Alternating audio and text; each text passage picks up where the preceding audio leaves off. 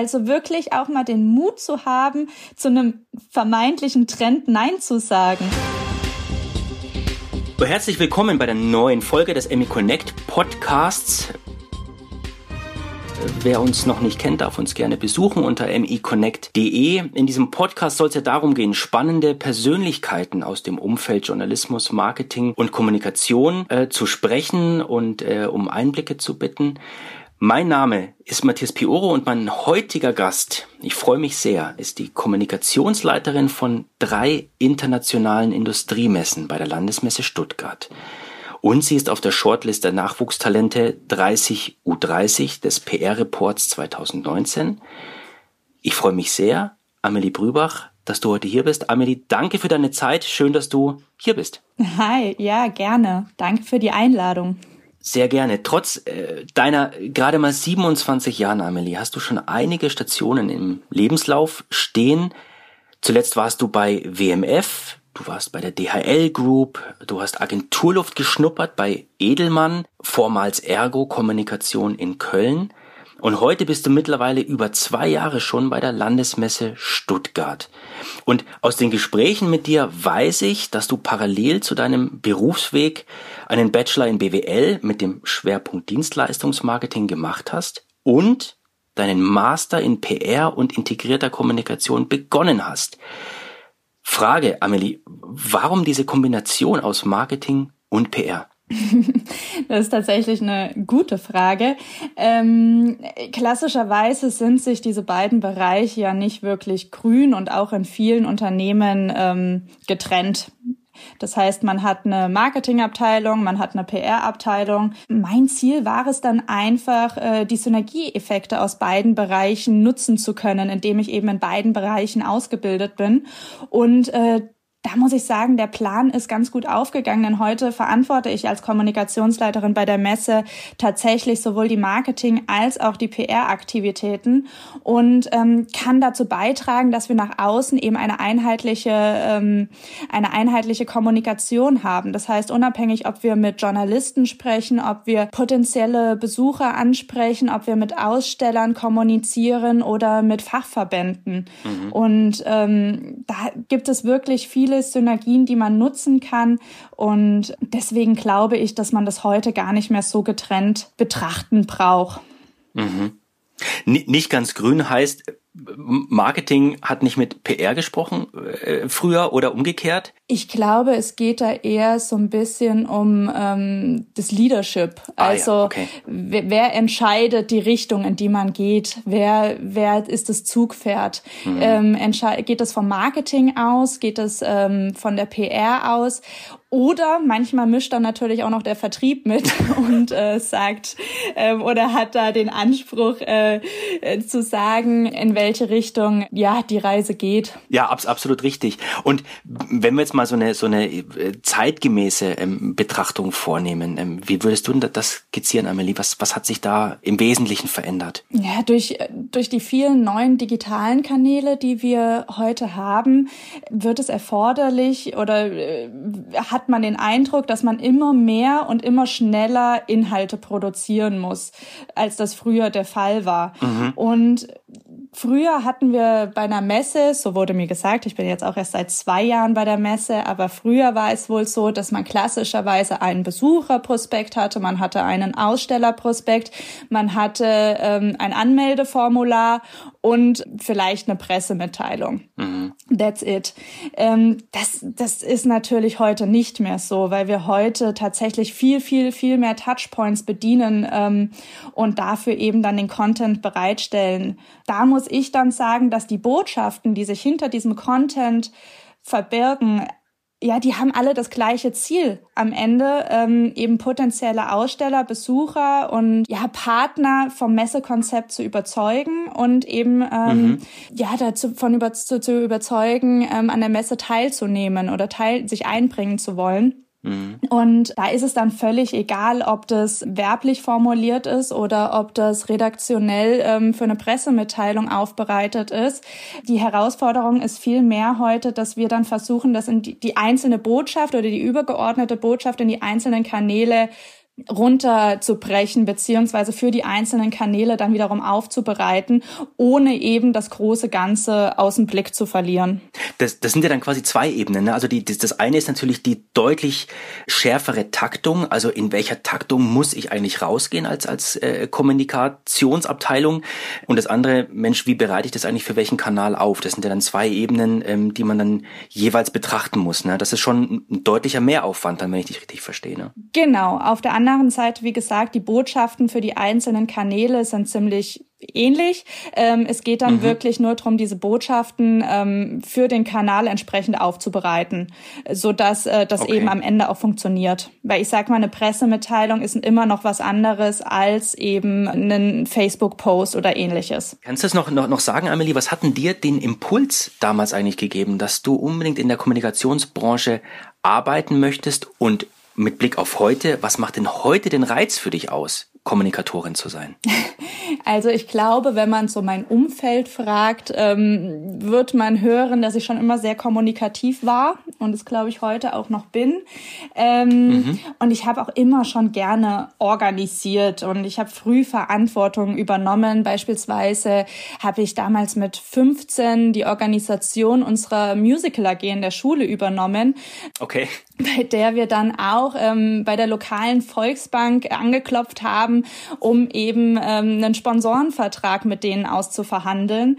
Und so bin ich dann da irgendwie reingerutscht. Gleichzeitig hat mir auch die Zeit auf der Bühne dann geholfen und mich vorbereitet, ähm, wenn ich heute vor Menschen spreche, weil mir da einfach ja so ein bisschen die Angst genommen wurde, beziehungsweise ich eine gewisse Routine bekommen habe.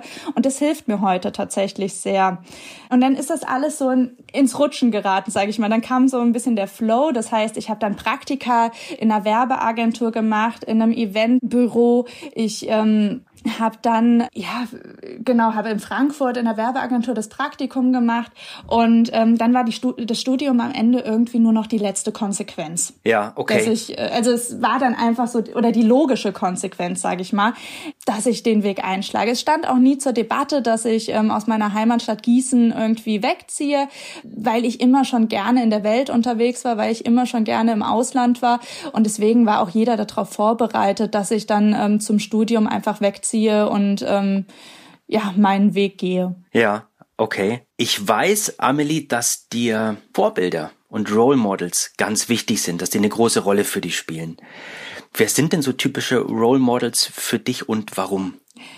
Mhm. Ich lasse mich tatsächlich sehr, sehr gerne inspirieren und ähm, suche förmlich nach anderen neuen Blickwinkeln ähm, und versuche eben auch aus Erfahrungen äh, von anderen zu lernen.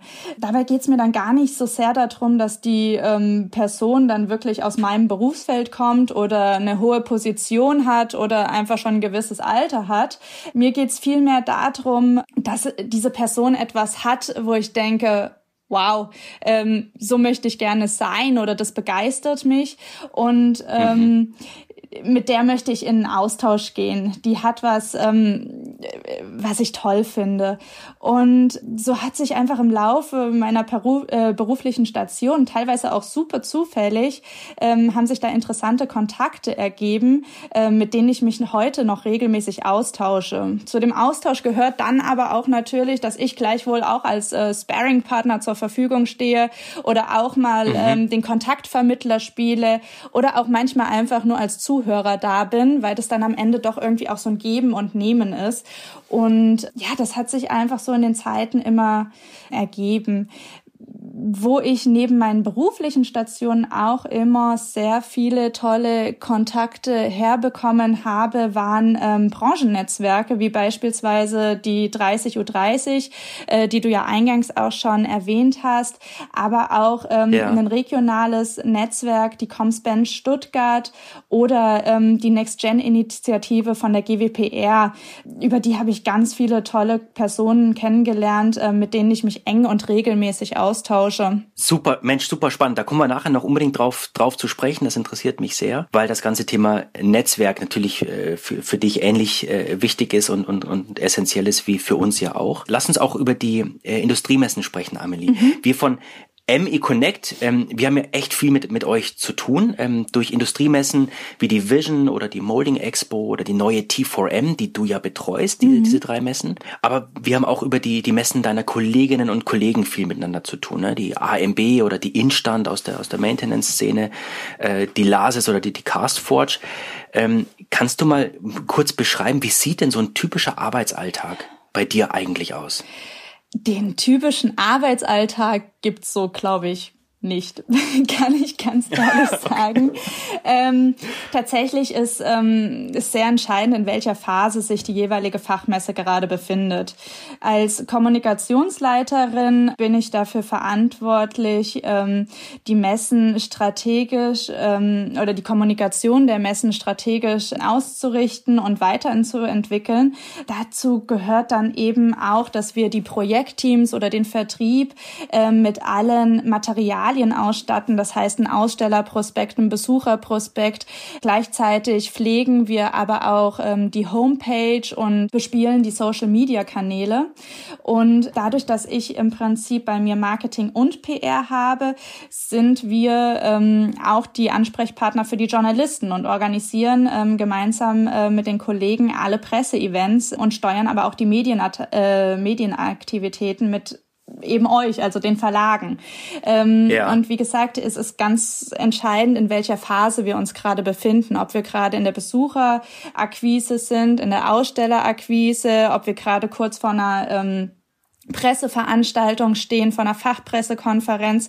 Und dadurch, dass wir dann eben auch mehrere Messen parallel betreuen, ist nämlich, ist tatsächlich immer irgendwo dann was los und ähm, fällt immer irgendwo was anderes Spannendes an. Mhm. Du hast Social-Media-Kanäle eben erwähnt. Mhm. Ähm, wie, wie schätzt du denn das ein oder welche Empfehlung hast, hättest du im Moment zu geben? Welche Social-Media-Kanäle sollte man denn als B2B-Unternehmen heute bespielen? Ich glaube, das kann man nicht pauschal beantworten. Ähm, hier ist aus meiner Sicht wirklich eine individuelle Betrachtung notwendig.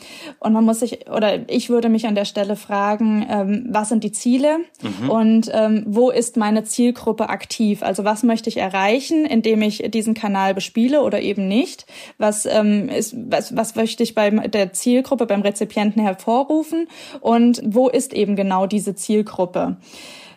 Und natürlich auch, ähm, was kann ich wirklich nachhaltig und langfristig bespielen? Weil ich glaube, es lohnt nicht, überall präsent zu sein, aber dann äh, Kanäle haben, die weitestgehend brach liegen oder Kanäle zu haben, die einfach MeToo-Produkte sind, sage ich mal, ähm, die dann ja eher schlecht als recht ähm, bespielt werden, sondern da muss halt auch wirklich für jeden Kanal dann eine eigene Strategie und eine Vision her.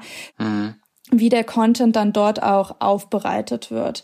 Grundsätzlich ähm, bin ich persönlich im Bereich B2B-Kommunikation ähm, ein großer Freund von LinkedIn, weil ich der ja. Meinung bin, dass man da im Bereich ähm, Paid Ads ähm, als auch im Bereich des organischen Contents einfach ganz tolle Möglichkeiten hat und ähm, sich da seit einiger Zeit auch äh, ziemlich viel bewegt. Also dass da auch immer mehr Leute hinzukommen und aktiv werden. Da, da würde ich auf jeden Fall zustimmen, ja, absolut. Absolut.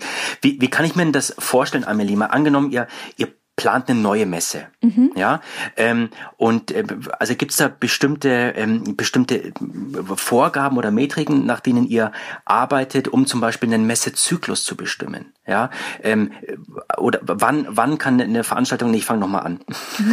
angenommen, Amelie, ihr angenommen, Amelie, ihr, ihr plant eine, eine neue Messe. Mhm. Wie, wie kann ich mir denn das äh, vorstellen, wie ihr daran geht, um zum Beispiel einen Messezyklus äh, zu, zu bestimmen, um zu bestimmen, Mensch, welche, welche Themen sind hier eigentlich relevant? Spielt da Marktforschung eine große Rolle oder gibt es da andere bestimmte Metriken, die ihr da heranzieht? Ähm, kannst du uns da mal ein, ein Bild geben? Also wir bei der Messe Stuttgart ähm, sind mit dem Projektteam ganz eng an der Branche dran und versuchen wirklich da auch ein Teil der Branche zu werden und ähm, eben auch gemeinsam mit den Verbänden, mit potenziellen Ausstellern, aber auch mit Journalisten und ähm, Besuchergruppen zu überlegen, was die Branche gerade bewegt, was die Branche braucht und wohin die Reise geht. Und da ist der Austausch einfach unfassbar wichtig. Gleichzeitig, wenn dann eine Messe auch mal stattgefunden hat, ähm, haben wir natürlich auch dann Besucherbefragungen, Ausstellerbefragungen, aus denen wir unfassbar viele Erkenntnisse ziehen können, die dann auch entsprechend ausgewertet werden. Ich glaube, wichtig bei der Konzeption einer Messe ist es, ähm, immer vers zu versuchen, am Zahn der Zeit zu bleiben und eben gemeinsam ähm, mit allen Beteiligten, und das sind in dem Fall eben die Verbände, die Aussteller, die mhm. Besucher, mhm. aber auch die Journalisten, die die ähm, Veranstaltung weiterzuentwickeln. Und das bedeutet dann natürlich eben auch, je nach Marktbedürfnissen, ähm, dass man mit der Zeit auch einfach mal gegebene Dinge äh, nochmal hinterfragt und schaut, ähm, ob das eben noch zeitgemäß ist. Das ist eigentlich ähnlich wie zum, zum, zum Publishing-Geschäft. Es macht ja keinen Sinn, irgendwo jetzt beispielsweise eine, eine Zeitschrift oder eine, eine, Website zu launchen, die im Moment Relevanz hat, sondern man muss ja auch ein Stück weit nach vorne schauen, ob das überhaupt noch ja, eine, eine Wichtigkeit hat in zwei, drei, vier, fünf oder mehr Jahren. Ne? Das ist wahrscheinlich gar nicht immer so wahnsinnig einfach. Ja. Auf jeden Fall. Für dich, Amelie, ist auch ganz besonders der äh, Kommunikationsstandort Stuttgart wichtig. Ja, und jetzt mal vom Dialekt abgesehen, was, was zeichnet denn, was zeichnet denn den, den Standort äh, für dich so wahnsinnig aus? Also ich muss sagen, ich hatte, bevor ich selber hier nach Baden-Württemberg gekommen bin, ähm, Stuttgart selbst auch nicht wirklich als Kommunikationsstandort auf dem Schirm. Und ich finde aber, also, oder habe entdeckt, dass seit ich auch hier bin, also Stuttgart ist irgendwie so ein kleines ähm, Überraschungsei. Okay. Auf der einen Seite hat man so diese typische schwäbische, bodenständige, ähm, zuverlässige Mentalität. Mhm. Und auf der anderen Seite sitzen hier ganz, ganz tolle Unternehmen, die international unfassbar gut angebunden sind. Sei es auf der Zulieferer Verbraucherseite oder eben auch auf der Kundenseite. Und ich glaube, dass der Standort wirklich unterschätzt wird. Also hier wird nämlich auch ganz, ganz tolle Kommunikationsarbeit geleistet. Nur das Thema ist einfach, dass diese Kommunikationsarbeit äh, nicht, ich sag mal, in den klassischen Massenmedien zu finden ist, mhm. die man in der B2B, äh, in der B2C-Kommunikation bedient, sondern es sind eben Fachmedien und Branchenveranstaltungen, in de auf denen man dann ähm, aktiv ist und auf denen man, äh, für die man kommuniziert. Und ähm, diese Kommunikationsarbeit ja. nimmt man aber ich sag mal so im täglichen Leben als Privatperson einfach wirklich nicht so wahr. Und ja. Das, das, das, das klingt fast so, Amelie, als würden jetzt so ein paar B2B-Unternehmen ja ungerechtfertigterweise so ein Schattendasein führen. Was, was würde denn helfen, um, um aus, aus der Nummer rauszukommen? Ich weiß gar nicht, ob es jetzt notwendig ist, dass man jetzt versucht, dieselben Kanäle oder dieselben äh, Kommunikationswege einzuschlagen, wie das ein B2C-Unternehmen tut, ob es das wirklich braucht. Nichtsdestotrotz habe ich auch beobachtet, dass jetzt unabhängig von der Region, also das ist jetzt nicht hier Region Stuttgart, sondern das haben viele kleine und vielleicht auch noch mittelständische Unternehmen ähm, die Herausforderung, dass eben so die Bedeutung und äh, der Einfluss von guter und professioneller Kommunikationsarbeit in dem Management vielleicht noch unterschätzt wird. Mhm. Und ich mhm. glaube, solange äh, sich eine Branche im wirtschaftlichen Aufschwung befindet, mag das noch funktionieren. Aber gerade in Krisenzeiten oder vielleicht auch in schwächeren Konjunkturphasen leistet eben Kommunikation einen entscheidenden Beitrag. Und ähm, da zeigt sich dann auch wirklich der Wert von guter Kommunikation. Und ich glaube, dass mhm. das wirklich ein Ansatzpunkt ist, an dem manche Unternehmen noch arbeiten können, wenn sie da eben noch nicht so gut aufgestellt sind. Und da sprichst du jetzt ein ganz zentrales äh, Thema an, Amelie. Also wie siehst, wie siehst du denn aktuell das B2B-Marketing oder die B2B-Kommunikation in Gänze in unserem gemeinsamen Industrieumfeld? Ist es gut, was du da, was du da siehst, oder hast du manchmal einen Eindruck, dass hier auch Trends oder Entwicklungen, gerade digitale, vielleicht ein bisschen verschlafen werden? Die Frage ist, was sind Trends? Und ich bin wirklich ein großer Fan davon, zu hinterfragen, wo möchte ich hin und was ist der richtige Weg dafür? Und muss ich dafür ähm, wirklich, um das Ziel zu erreichen, wirklich jeden Kanal bedienen? Muss ich jedem Trend dann auch folgen oder alles machen, was andere machen? Ja. Ähm, das würde ich tatsächlich je nach Zielsetzung immer sehr individuell betrachten und entscheiden. Was ein Thema ist, was viele, glaube ich, beschäftigt, auch uns, also wir als Messe, da nehme ich uns nicht heraus, ist das Thema Multiplikatoren oder Influencer, wie mhm. sie im B2C-Marketing heißen. Ja das ist ein Thema, was wirklich ähm, stark diskutiert wird und ähm, wo es auch viele Seminare und Workshops zu gibt. Ich glaube, Influencer oder Multiplikatoren sind im B2B-Bereich unfassbar wichtig, weil wir haben sehr mhm. intensive Geschäftsbeziehungen, langfristige Geschäftsbeziehungen. Gleichzeitig glaube ich aber auch, dass es äh, dass das nichts Neues ist. Also das gab es schon immer. Es gab schon immer mhm. Meinungsbildner, es gab schon immer Experten. Die Frage ist jetzt nur, wie diese Experten und Meinungsbildner, wie die die neuen Medien, in Anführungszeichen neue Medien, die digitalen Medien nutzen können, um eben mehr Reichweite aufzubauen. Und auch dann ist wieder die Frage, was wollen sie dort erreichen? Was ist das Ziel? Ist es wirklich die Reichweite? Ist es irgendwie ein Thema zu besetzen? Ist es, ähm, sich selber zu positionieren? Mhm. Also was ist der Mehrwert dahinter? Und ähm, das ist die große oder ist ein großes Thema, glaube ich, aktuell, mit dem sich viele Unternehmen auch beschäftigen. Und und äh, also salopp gesagt, ähm, äh, oder mir, mir geht es manchmal so, salopp gesagt, früher hat's gereicht, äh, wenn ein Unternehmen gesagt hat, Mensch, und jetzt haben wir ein neues Produkt, eine neue Maschine und die kann noch zwei, äh, zwei Aspekte mehr als, als der Vorgänger und das hat dann schon gereicht, um eine Kommunikation zu starten. Ne? Ich glaube, da muss man heute auch deutlich vielschichtiger äh, reingehen und was du ähm, ja im, im, im Vorfeld auch schon gesagt hast, immer wieder auch Themen oder auch bestimmte ähm, ja, Notwendigkeiten im Markt hinterfragen tatsächlich. Das ändert sich Absolut. Ja. Und ich glaube auch, dass ein Meinungsbildner in der Flut an Informationen helfen kann, diese, diese Masse an Input einfach zu selektieren und einzuordnen. Und ähm, wenn man da wirklich einen Branchenexperten hat, ist das ein unfassbarer Mehrwert, wenn der dann auch eine gewisse Reichweite hat und einen gewissen, ja, einfach eine gewisse Plattform wo er der, der Zielgruppe dann auch helfen kann. Hilft dir denn in, in dem Kontext, weil du vorhin auch deine, deine, deine persönlichen Netzwerke angesprochen hast, hilft dir da der Austausch mit diesen Leuten, die ja teilweise auch aus völlig anderen Organisationen oder, oder, oder Branchensegmenten kommen, hilft dir das da weiter? Absolut, ja. Mhm. Total. Mit, mit all dem, was du, was du jetzt eben gesagt hast, was zeichnet denn für dich eine gute B2B-Kommunikation heute aus? Mhm. Ähm ja, heute es, es haben sich die technischen Möglichkeiten geändert, die Reichweiten haben sich geändert, ähm, aber auch Sprache hat sich geändert. Ähm, wenn man schaut, wie wir heute über beispielsweise WhatsApp kommunizieren und wie wir da mit Smileys oh ja. um uns hauen, es hat sich aber auch geändert, wie Informationen konsumiert werden, weil wir einfach eine unfassbar hohe Menge an Informationen haben, die täglich auf uns einprasseln.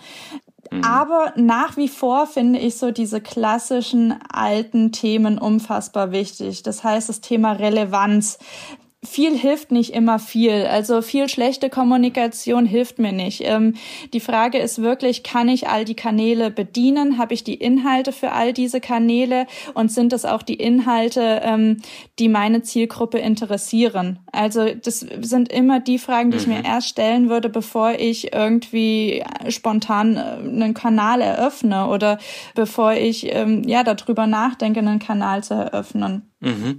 Ja.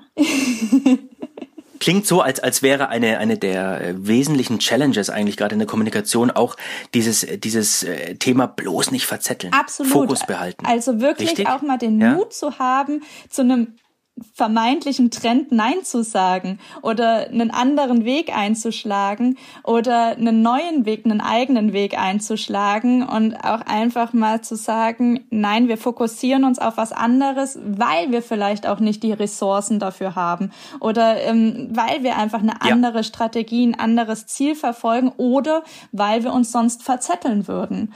Mhm. Das ist wirklich eine Herausforderung heutzutage, weil es gibt unfassbar viele Möglichkeiten, ähm, die man nutzen könnte. Und da dann wirklich, ich sag mal, den Fokus auf das Richtige zu legen, ist wirklich, ja, wichtig.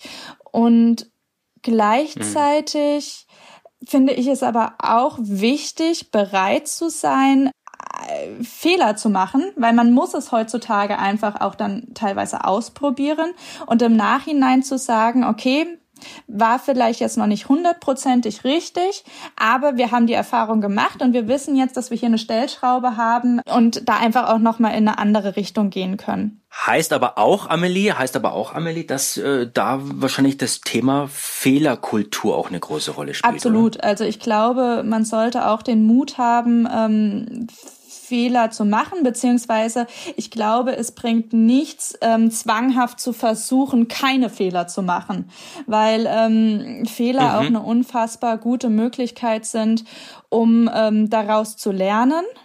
Mir persönlich ist es immer unfassbar wichtig, dass wenn ein Fehler gemacht wird, man sich genau anschaut, warum dieser gemacht wurde oder woher das wie es dazu kam, ja. um eben dann am Ende auch daraus zu lernen und ähm, ihm dann im Zweifel nicht nochmal zu machen, aber eben auch ähm, was daraus mitzunehmen. Jetzt mal aus ähm, durch ähm, mit, mit, mit deinem Blick, Amelie, auf die äh, Kommunikationsszene. Gibt's denn eine Marke oder unterschiedliche Marken, für die du gerne mal Kommunikatorin wärst? Und wenn ja, also Warum? vorweg, das Betreuen von Messemarken ist gerade jetzt zu Zeiten auch von Corona extrem spannend und fordernd. Oh ja, das ähm, glaube ich. Weil einfach viele gesetzte Maßnahmen auch hinterfragt werden, nachjustiert werden müssen, ähm, wichtige Entscheidungen für die Zukunft getroffen werden. Also da möchte ich jetzt auch eine Lanze brechen. Es macht also es ist herausfordernd, aber gleichzeitig auch extrem mhm. spannend.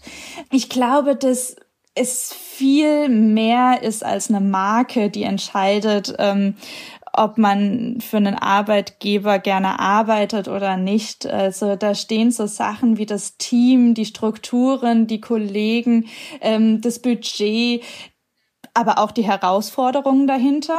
Und ich glaube, ich mhm. bin ein Typ, ich setze mich nicht gerne ins gemachte Nest. Also ich, ich werde gern herausgefordert und ähm, äh, verändere gerne auch Dinge. Ja, und grundsätzlich ist es meine Profession irgendwo unterschiedliche Informationen in gewisser Weise zu übersetzen und ähm, für den Empfänger oder den mhm. Rezipienten einfach aufzubereiten, so dass er das entweder versteht, also damit, dass man die Komplexität reduziert, oder dass man es ihm schmackhaft macht, dass man ihm vielleicht auch ähm, ein mhm. kleines, ja, einen kleinen ähm, Schmunzler abbringt manchmal, je nachdem, wie auch immer die Zielstellung ist. Und dabei ist die Branche eher irrele also unwichtig. Ähm, aber natürlich muss ich mich letzten ja. Endes dann auch ähm, mit dem Thema, für das ich kommuniziere, in gewisser Weise identifizieren können und dahinter stehen, damit ich das dann auch vertreten kann.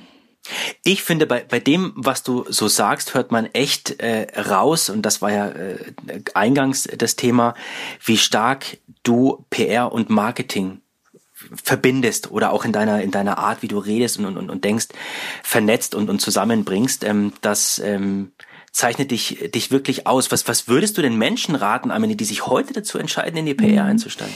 Ähm, ich vielleicht wieder, ich würde, glaube ich, noch mal auf das Fehlerthema gerne eingehen. Also ich ähm, wünsche den Menschen oder ich wünsche ähm, dem Nachwuchs, wo ich mich ja jetzt auch noch nicht ganz rausnehmen kann tatsächlich, ähm, dass äh, sie keine Angst haben, ähm, Fehler zu machen. Und ähm, weil aus Fehlern kann manchmal auch was ganz Tolles werden. Man sollte sie jetzt auch nicht mutwillig provozieren, aber man sollte eben auch keine Angst haben, diese zu machen. Und wenn ein Fehler passiert, dass man sich dann wirklich anschaut, ähm, wie ist es dazu gekommen und ähm, wie kann ich daraus lernen und wie kann ich was Positives daraus für mhm. mich mitnehmen. Ähm, weil ich glaube, es, es, es hemmt irgendwo, wenn man immer versucht, Fehler zu vermeiden und man entwickelt sich dann auch nicht wirklich weiter. Ich glaube, dann bleibt man doch immer ja im Hamsterrad irgendwie stecken. Und in den immer gleichen Leitplanken, ne? was ja gar nicht so die, die Idee auch ist, jemanden in so einer Position einzusetzen. Da geht's ja gerade drum, auch mal kreativ mit, mit frischen Ideen äh, ranzugehen und was Neues zu entwickeln und nicht nur einen Bürostuhl mhm. jeden Tag mhm. aufzuwärmen. Ja, und ja, gleichzeitig ist ja. es dann aber auch wiederum unfassbar wichtig, zu den Fehlern zu stehen. Also und nicht irgendwie einen anderen Schuldigen zu suchen, sondern dafür dann auch einzustehen ja. und zu sagen, okay, ich war's. also ich habe die ja. Entscheidung getroffen. ähm, ich bade sie dann im Zweifel auch aus oder ich, ähm, ich, ich suche eine Lösung dafür. Ja, also das muss man oder sollte man auch können dann. ist auch ein Zeichen von, von grundsätzlich von Charakterstärke. Absolut, ne? absolut. Ja. Und ich finde, es ist auch kein Zeichen von Schwäche, wenn man in gewissen Situationen dann auch um Hilfe fragt. Also ähm, und dafür hat man dann eben Kollegen ja. und ein Team und auch Vorgesetzte, die einem, äh, mit denen man dann gemeinsam schauen kann, wie man äh, Lösungen findet. Ja. Mhm. Würde ich auf jeden Fall so unterschreiben. Abschließend, äh, Amelie, was schlägst du denn vor? Wen würdest du denn gerne mal in diesem Podcast hören? Hm. Gute Frage. Wie wäre es denn zum Beispiel mit einem Christian Thiele? Von Paul Horn. Ich glaube nämlich, Paul ja. Horn ist ähm, okay. aus meiner Sicht ein Unternehmen ähm, oder ein pa kommunikativ ein Paradebeispiel für ein Stuttgarter B2B-Unternehmen, das richtig was auf dem Kasten hat. Und ähm, da so ein bisschen hinter die Kulissen zu schauen, ich glaube, da wäre Christian ein super, ein super Podcast-Gast, ähm, der da tolle Einblicke geben okay. kann. Cool, sehr gut. Mach mal direkt einen Haken dran. Ähm, spreche ich den Christian Thiele mal an oder, oder unsere Redaktion. Sehr guter Hinweis, nehme ich gerne mit. Vielen Dank dafür. Amelie, an der Stelle ganz, ganz herzlichen Dank für, für deine Zeit, für deine ähm, Einsichten, für das super sympathische Gespräch. Und ich hoffe, dir hat ein bisschen Spaß gemacht. Auf jeden Fall. das, das freut mich. Und äh, wir bleiben sowieso in Kontakt und ich freue mich schon auf die kommenden Wochen und Monate und die weitere Zusammenarbeit mit der Landesmesse. Bis, Bis bald, Amelie. Ciao.